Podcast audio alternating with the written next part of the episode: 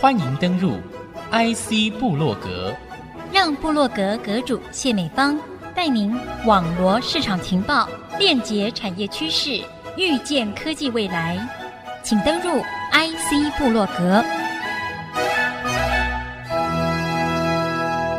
这里是 IC 之音主客广播 FM 九七点五，欢迎听众朋友再度收听 IC 部落格，我是主持人谢美芳。今天在线上和听众朋友啊，透过一位领衔半导体界相当具有突破性贡献，登上中研院院士卓越的席次。那么分享的是我们新任的清华半导体研究学院院长林本坚博士，林院士。大家好。很高兴跟大家打招呼。想请教您一个问题哈，因为半导体学院在国内，我们听到相关的法令开放之后啊，如何把国内重要的半导体顶尖的业者在前瞻领域上就可以先做出研究，备受期待。发现也有不少领域都希望能够投入啊，但是呢，国内清华半导体研究学院呢也揽到您。担任这样的一个院长席次，我相信这是引发非常多人高度关注的一件事情。所以节目开始的时候，先跟我们听众朋友来分享啊，您是在什么样的一个考量之下获得您的首肯？我当时的考量是这样子的：那第一，我年纪也不小了，但是呢，后来我有一个理想，我想，假使我来带这个半导体学院的话，这个理想越想越高兴，我也觉得上帝是带我走上这条路了，那我就答应了。你信仰中的这位上帝啊，临过你一生跨越许多的关卡，在什么地方有一个验证，让您觉得他带领您？我先讲讲哈，我在三个地方服务过，一个就是在 IBM 的个 Research Center，那个在美国啊，另外一个就是在台积电，那现在是在清大。我到 IBM 的时候是很清楚，上帝带我去 IBM。那我到台积电也很清楚，上帝带我到台积电。这次校长在带我们开会嘛，讨论这个半导体学院的事情。到了相当紧要的关头，我们需要准备一些投影片等等。校长就说：“这投影片准备的很好，但是呢，其中少了一些东西，少了一些东西。”那我那一天，我礼拜天就是做完礼拜的家里的时候呢，我就有个感动，我知道那个是什么东西，我就把那东西加进去了。那加进去之后，我也觉得那个东西加进去之后呢。我自己也觉得蛮 exciting 的，我觉得这样的一个学院，我不介意去问，OK，所以我就把那个加进去，然后校长看了也觉得好，果然他要的那个是有了。那是技术的部分吗？是跟技术有关系的呀，就是他说你们准备的这么好，但是为什么没有这个呢？我也同意啊。那天我就有一个感动，就觉得他要的东西就是这个内容。太厉害了，也也就是我的理想，也就是我觉得办一个半导体学院应该有这些东西。这个是关键性的一个技术，临门的一脚诶。清大有很多教授在这方面都蛮有成就的，是我们大家一起来计划，一起来把这个 plan 出来。我自己能够贡献的呢，是第一，我在 IBM 做半导体的 research 嘛，哈，那我到了呃台积电呢。不但做半导体 research，而且要把它放到量产上面去嘛，就把这个比较这东西给放到量产，所以这方面是有累积一些经验的。那我到了清大之后呢，我也教了好几年书，我在清大教半导体微影，是，我也起先叫做创意微影，后来叫做半导体微影。嗯，我在交大也兼了门课，也是跟微影有关系的。那这些教书累积下来的经验呢，就是。有很多人很懂得半导体，但是怎么样把这个半导体传授给这些学生？要学生有什么能力，有什么才能？我就是凭着我这三个地方得来的经验啊，我就有个想法。我觉得呢，我们教出来的学生呢，当然必须是个专才嘛。OK，那我们半导体学院嘛，它必须在半导体里面有些 area，有些部分是专才，特别精的，而且它要有这个深的能力哈。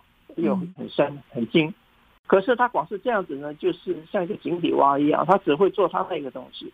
那半导体里面呢，很多不同的这 discipline 呢需要合作，他在合作了，而且你知道他的需要，那你用你长处来补他的短处等等，所以他必须能够跟别的 discipline 的人沟通，比如说设计的人要跟制造的人沟通，制造人跟做编辑的人沟通。做 ENG 的人呢，他叫做尾影呢，他跟那个做石刻的沟通，做石刻的呢，可能跟那个做先进的沟通，一大堆这种互相沟通的需要。所以这个人不只是一个专才，他而且必须是个通才。嗯哼，就是说至少他有沟通的能力，他知道别人在做的东西的要点在哪里等等哈。他不一定会去做的很深，但是他有办法跟那个做得很深的人去沟通、去合作。OK。那我后来我又觉得这还不够，我当时我教那个尾影呢，我叫他做创意尾影嘛。嗯哼，就是这个想法。我觉得我用尾影做一个手段，来教学生们怎么解决问题。建立他们的创意，那我觉得将来这这些学生到了业界去呢，他们一样的，不管他的业界学界哈，因为这半导体是进步的很快的。那你当初学的那套东西一下就落伍了，你要有办法、有本领去解决新的问题，那有办法去创新。因为我们要做世界领先的话，你必须自己发明一个新的东西，让别人来跟你嘛，不能老跟着别人嘛。所以这个人呢，必须要解决新问题的能力，而且会有创新的能力。甚至会创新一个新的 field 出来，所以我认为将来我出来，假设来办这个学院的，我希望我训练的学生有专才、有通才，而且还有一个这个活才，是非常灵活的，能够解决新问题的，能够创新，开一个新的这个 area。我觉得我这个理想，嗯，我也觉得蛮 exciting 的，而且做得到。我自己教的学生呢，有跟我这样反映，说他们在这这门课学到不同的，就是学到解决问题的能力。我说 OK OK，这就是我希望达到的。所以我相信这个学院一定有一些使命感，有一些目标你想要去达成的，对不对？那这个目标对你来说最重要的是什么？像一年呢、啊，台积电都需要八九千个人，对不对？嗯，我相信这些量都不足够了。那么要培养的又是一群领袖人才哦。资源可能也不够，你为什么愿意要接呢？够不够？这个是一个机动性的，你一开始不能够太贪心嘛，哈。先要稳扎稳打。我们招生，我们大概计划是招一百个学生每年。我想就是要建立好的基础，然后呢，假设有需要的话再去扩充，不要一下子太贪心，然后做不好。你怎么在有限的资源之下发挥到最大的效率？凭良心说，那个半导体学院是得到产业界的支持跟政府的支持嘛？哈，对，是比一般的学校里面的科系啊要好了，就是我们资源比较好，但是你跟国际上比的还是差很远。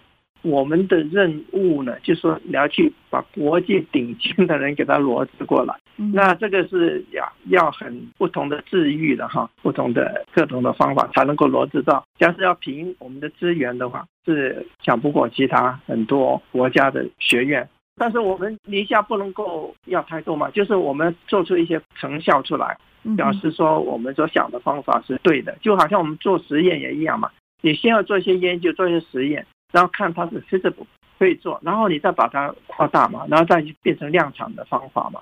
那一样的就是我们先把应该学的东西哈，所有都建立起来了，那然后我们再去扩大。嗯哼，这个学院现在已经有业界共同投资了一亿三千万台币，嗯，那政府也会相对去投资这样的一个金额。嗯基本的资源经费都有了，但是两亿如果跟国际顶尖欧美一些机构比起来，真的是差很多。两亿算出来就是七百万美金嘛，七百万去买一台机台都不够。那你打算怎么做？会有怎么样的一个规模？我们会分四个科目，一个就是元件，比如说 FinFET 啊、Memory 啊、SRAM 啊、DRAM 啊，这些都是元件。也有些 Analog 的元件，有些是 MEMS 的元件。有一个部门呢，是专门讲元件，讲它的原理，讲它怎么去把它做出来的，然后讲怎么去 test 这些元件。这是半导体里面 IC 设计里面很重要的一个部分。你里面放那些晶体什么都是元件嘛。那另外一个就是设计，你怎么设计一个电路，怎么设计电脑等等等，这个也是另外一个部门设计。还有个部门叫做啊制程。制程呢，像现在台积电最卖座的就是它制程做的比别人都好，全世界最棒的，非常高超。怎么把它用到它的极限，甚至超过它的极限，这些都是很有学问。你要知道它的物理，知道它化学，知道你怎么去改进它，OK，测量它，因为你有眼睛才能够进步嘛。所以量测也是很重要的。所以这个就是制程这部分。我们台湾是很强的，我们继续努力保持领先的地位。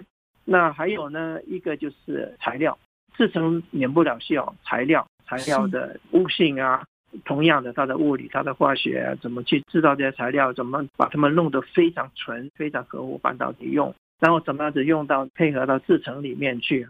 这个材料也是非常重要的一个部门，所以我们一共有这样四个部门。那这个四个部门呢，都很有机会学到很多东西，可以做很多很重要的东西啊，让半导体能够再迈进。带领的这个团队啊，培养出来的人是精英中的精英，可以去领导这每年几千个人那么大的一个缺口的一个精英的领导人才，可以带领大家去作战。去培养出更多的具有通才能力的专才能力的人，而且他本身又是那个具有活才的一个领导者的一个能力跟角色的人，他才可以以直来取胜。先休息片刻，稍后回到节目当中。欢迎听众朋友再度回到 IC 部落格，那么分享的是我们新任的清华半导体研究学院院长林本坚博士，林院士。会不会担心有来源不够的问题呢？现在台湾进修的人本来就不多嘛，半导体是日新月异的。假使我们不进步，就会退步，就会被人家赶上。所以我们必须不断的创新，不断的去解决面临的问题跟新发生的问题。这个问题是源源不绝的，因为你每次做新一代的时候，就有很多新的问题会产生。那这些新的问题产生呢，就需要解决问题的人。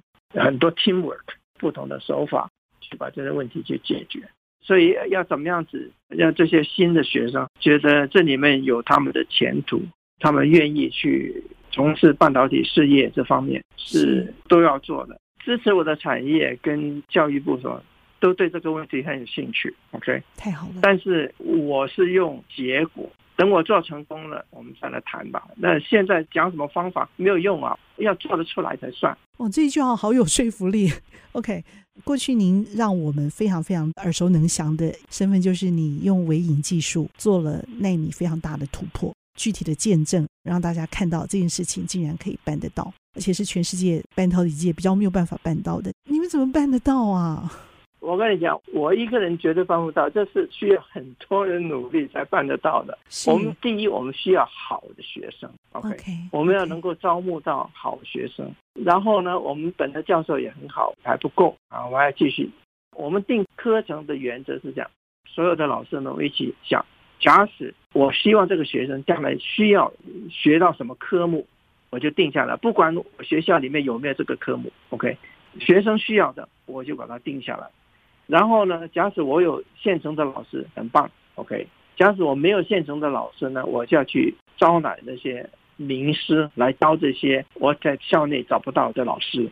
我们定课程的原则是这样子，所以我需要我需要好的学生，我需要好的老师，我需要好的课程，然后我需要好的 support。什么叫好的 support 呢？就是像这些产业界哈、啊，要对我们有信心嘛。科技部啊，教育部啊，也要对这种的信心。有时候有些事情呢，你不可能用量来。比如说，我现在我要收一百个学生，但是呢，我现在只有九十个学生呢，他的数值呢是可以接受的。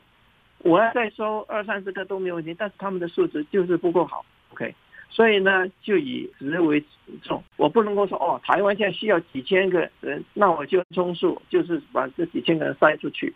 那我是觉得值好的话呢，将来才真的有用。少量的人，比如说一百个人做得很好，那将来你就扩充啊，就变成两百个人，再变成三百个人了。这样按部就班去做。那我们有很多 learning 的东西，它都要学的嘛，不是一蹴可及，对不对？一下子就能够得到的。对对对，缺的东西可能还很多，对不对？那您觉得最缺的会是什么？您打算怎么来做？我想我们最需要的就是说，我们现在在准备招生嘛，哈。是非常重要的，因为这是第一步招生。我们希望呢，能够招到很好的学生，很优秀的学生。尤其讲到活才哈，就是他本身也有一点这方面的天赋才行嘛哈。我们怎么样能够招到好的学生，然后我们就好好的跟他们一起去 work。然后还有就是家长们对他们的孩子们也很关心嘛，怎么能够肯定家长们，就说好。半导体对他们孩子是蛮重要的，如果对台湾当然很重要嘛啊。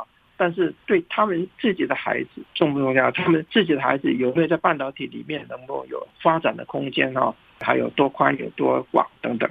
最要紧就是好，他们把好的学生送来，我们这里呢，我们清大的老师。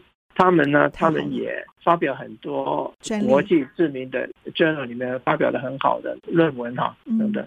那他们也有很好的发明等等。是啊、呃，所以呢，我们怎么样子团结起来哈，把所有老师们他的长处都尽量发挥出来，教这些好学生。OK，呀那我想这两个都是蛮重要的。那另外就是产业啦，还有赞助我们的政府机构呢，要对我们有若干的信心呢。假设我们只收到九十个学生，但是都是九十个很棒的学生，没有一百个。我我希望教育部过来说，哎，你怎么还有十个？你怎么考了八九十分，没有考一百分，那就令人很沮丧了。呀，是，所以政府也要放手哈，要有远大的眼光来等待酝酿，对不对？我觉得你的信心哦坚定，可是明明大家都还在等着看，你压力大不大？我想事情是很多，要去做的事情很多。要有信心，OK，要不惊慌的去做了。至于压力的话，我们基督徒对压力有不同的应付的方法啦。就是因为我们还有个后盾嘛，我们还有我们的主在后面，他会成全这些事情。那个信心还不断的回荡在您的胸怀，让你更加的坚信上帝会继续透过这个团队，像千军万马一样哈。虽然你们每年只要一百个，对不对？可能还搞不好只有九十个，对不对？连一百个都没有到，对不对？可是你还是会相信。没有，对对，我我我是这样讲。对，搞不好是一千个哦，对不对？你的信心可能会，我们信心可能会更大。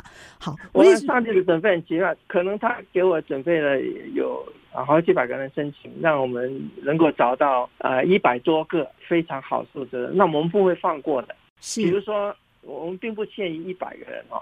假使有一百一十个非常好的，那 我们做什么，我们也要把他们收收下来，怎么再找新的资源，什么都都去做了。OK，就是说一百只是一个目标，但这个目标呢，不能够用数目来看的。因为有你这样子的眼光哈，这个事情才会更有可能成就。因为啊，我们不能啊让我们自己设下限制跟门槛哈，我们要看这个事情可以有更大的一个爆发力跟成长空间。上帝是怎么带领你跨过那个不可能的可能？因为我觉得那个奈米的程度已经是骆驼啊穿过针还更难。上帝给我们每个人都有一些观察力嘛，都有一些好奇心嘛，哈，还有就是有这个志愿要做对的事情，所以这些把它连起来就是好。假设你对周围发生的事情，或者这里碰到的困难，有这个好奇心，有这个决心要去把它解决。这些就会按部就班了。上帝也不是让你坐在那里，就什么事情都帮你做。上帝给每个人不同的能力，也希望他们能够把上帝给他的能力把它发挥出来。你是一个怎么样一个高度好奇的人？竟然可以把奈米这么细的部分哦，做了这么大的突破。距间距已经这么小，距离已经这么小了，我怎么过得去？我那个线路怎么设计，也要能够小到可以装上去，让它。这个晶体设计出来是非常非常的小，而且电路都还可以通过的。这件事情真的，我觉得比骆驼穿过针的眼都还难呢。骆驼穿过针到现在还没有穿过，但是那个奈米已经做到了。那个，我觉得这个是需要很多很聪明、很有创意的人一代一代这样做下来的。啊，不是我一个人什么子就可以得到变出来。当初郭德摩他就有这个愿景，他觉得哦，一代一代可以不断的缩小，然后就把这个 technology 给它 develop 出来。那为了这个 vision，就很多很聪明的人解决他碰到的问题，因为你有很多很广的问题嘛，你解决这个问题，另外问题没有解决又不行。而且也有很多不同背景的人，他学术背景，他他会做的事情背景，这些人呢，一起把他会做的东西发挥出来，才一代代这样做下来。那我也不例外嘛。我到了碰到那个瓶颈的时候，碰到瓶颈之后，觉得哦，这个方法大家觉得这个方法其实行不通的，另外一个大家学的方法那还是来不及的。那怎么办呢？现成有什么东西呢？就想办法再从现成的东西，然后怎么样子有创意的去把它利用，把它做出一个新的东西出来。我想这个就是每个人碰到第一也是不同的机会了。上帝给这个人一个机会，给那个人一个机会，他好好去用的话，那可能就可以发挥出来了。我很感谢我的上帝，当时给我一个机会，就是大家没有想到的一个机会，可以把它突破。我希望能够把这些优秀的学生他们的潜能发挥到极限。啊、所谓发挥的极限，不一定在学校里面发挥的极限，就是把他潜能发展出来了。那他一辈子呢，不断在那里长进，不断在那里发展，可能永远达不到极限，但是可以做得越来越大、越来越好的事情。就希望能够让这些学生的潜能能够被唤醒了，然后就会去用他们这些潜能。所以遇到新的问题的时候，就可以用这样的一个灵活的一个心智，共同用团队的能力努力突破这些挑战。人是有智慧的嘛，啊，只要把他智慧用在对的地方，做对的事情，就会有很好的成就嘛。他永远还要往前看，说除了现在知道的这些东西之外。还有什么更好的方法，更省事、更省钱、更加有效的方法？我常常鼓励学生，就是说，你要去发明东西的时候呢，你一个人思考一阵子之后，你要找两三个人一起在那里互相这个提出意见哈。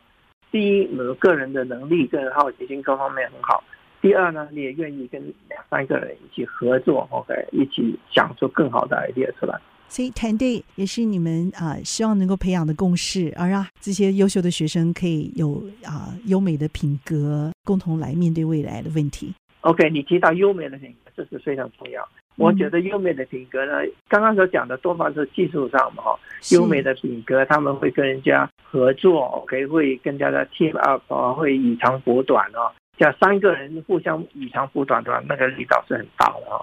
但是我觉得这个之外还有另外一个品格。就是诚信的品格，我我也希望学生们哈，将来我们半导体的领导人物必须有很好的诚信，去培养也不是容易的，但是就是说是非常重要的事情。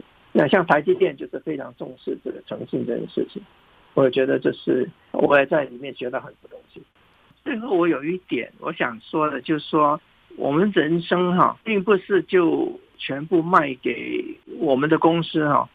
你要知道怎么去分配你的时间，set 你的 priority，让你觉得生命呢是很值得去享受的哈。就是说，你不管你是做研究的时候，你去发明的时候，还是你把你是看到你的东西实现的时候，或许你在建立一个美好的家庭哈，也顾到你的配偶跟顾到你的孩子哈，呃，或许呢也在顾到你自己的身体、身体的健康的能力等等。我想就是说，希望我们这些学生出来呢，就是过一个平衡的生活。我不希望你变成一个专才之后呢，一天二十四小时有二十小时花在半导体上，那也没有什么意思，这样。嗯，OK，我希望学生们呢有办法平衡他们的生命、他们的生活，然后 enjoy 他们的。生活过一个平衡的人生哈，我想这个是我们进入清华半导体学院。好，我们亲爱的院士，希望我们能够在这里追求到的卓越的人生是一个平衡的人生。谢谢我们林本坚林院士精彩的分享，谢谢。OK，谢谢大家，谢谢听众朋友您共同的参与。IC 布洛格，我要和林本坚院士一起在频道上和大家 say goodbye，拜拜，拜拜。